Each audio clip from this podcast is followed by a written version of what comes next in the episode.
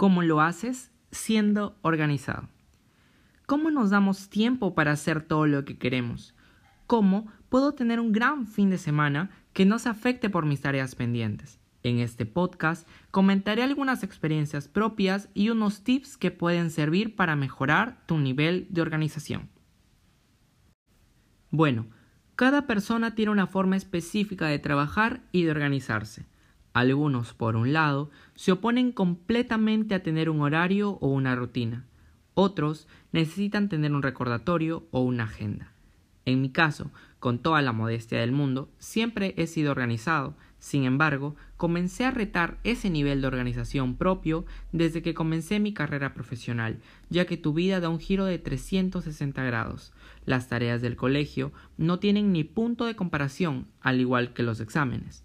Entonces, con el avanzar de las primeras unidades, me fui adaptando a esta nueva forma de estudio y de esa manera me fui organizando de tal forma que sobrellevé cada uno de mis ciclos de manera satisfactoria. En estos casi cuatro años de estudio, he conocido de cerca la forma de trabajo de varios de mis compañeros, de los cuales muchos son grandes amigos, y esta diversidad de personalidades me permitió conocer sus fortalezas y debilidades. Entre una de esas personas destaca una amiga. Es una de las personas más dedicadas que conozco. Dejaban un trabajo para fin de mes y ella lo estaba tratando de hacer. Yo analicé esto y tomé nota de esa preocupación por hacer las cosas lo antes posible. Sin embargo, ojo, la idea no es acabar todo lo más rápido, no es desesperarte y preocuparte por tener el trabajo terminado. En realidad, es preocuparte, pero por hacer un gran trabajo, digno de mención del docente. A diferencia de la personalidad anterior, conocía muchas otras que son lo opuesto, amistades que se confiaban en hacer todo a última hora, y debido a ello sus resultados no eran los más deseados. Con el pasar del tiempo se dieron cuenta de este error y en la actualidad son estudiantes más competitivos y responsables. Por eso, para garantizar resultados positivos, desde el principio organízate, investiga con calma el tema de cada tarea y si son grupales, nunca confíes todo tu trabajo en una sola persona, delega partes específicas. Plantea fechas para ver los avances como grupo y si debes asumir el liderazgo, asúmelo, porque eso te dará grandes oportunidades futuras en tu desempeño como profesional. En la actualidad no se necesitan solo profesionales, se necesitan líderes.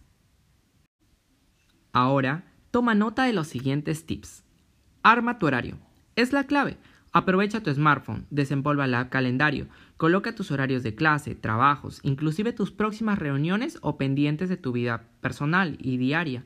Verás cómo obtendrás mejores resultados y el inmediato será que estarás automáticamente organizado y listo para realizar tus deberes. Otro tip, establece plazos y fechas. Al igual que en el tip anterior, establecer fechas te permitirá estar preparado, ya que tendrás listos tus quehaceres con días de antelación. Ello es súper ventajoso. Podrás salir con tus amigos, pasar un día completamente relajado, ver tu serie favorita. Entonces, tu vida personal no se verá afectada. Serás un chico o chica responsable y estudioso, pero a la vez alguien pilas, divertido y con cero estrés. Finalmente, pero no menos importante, presta atención y toma nota siempre. Si estás estudiando, sea en la universidad o en el colegio, prestar atención desde el primer día de clases es fundamental. Es una técnica muy poderosa que, sin lugar a dudas, te permite obtener una ventaja diferencial del resto. Tu comprensión y parte analítica incrementa.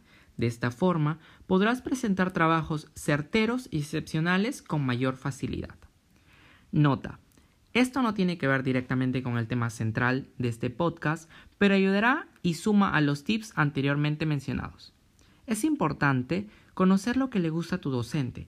Cada profesor posee formas de trabajo, evaluación y metodología diferentes. Algunos valoran más los informes, tareas grupales, mientras otros valoran más las exposiciones, participación en el aula y los exámenes. Por ello, analiza a tu docente y esfuérzate en presentar aquello que de verdad valora más. Eso te hará ganar unos puntos extra y destacarás en cada curso. Espero que este podcast haya sido de su utilidad y logren obtener excelentes resultados. Recuerda, ofrece siempre lo mejor y sé cada día tu mejor versión. Un abrazo para todos.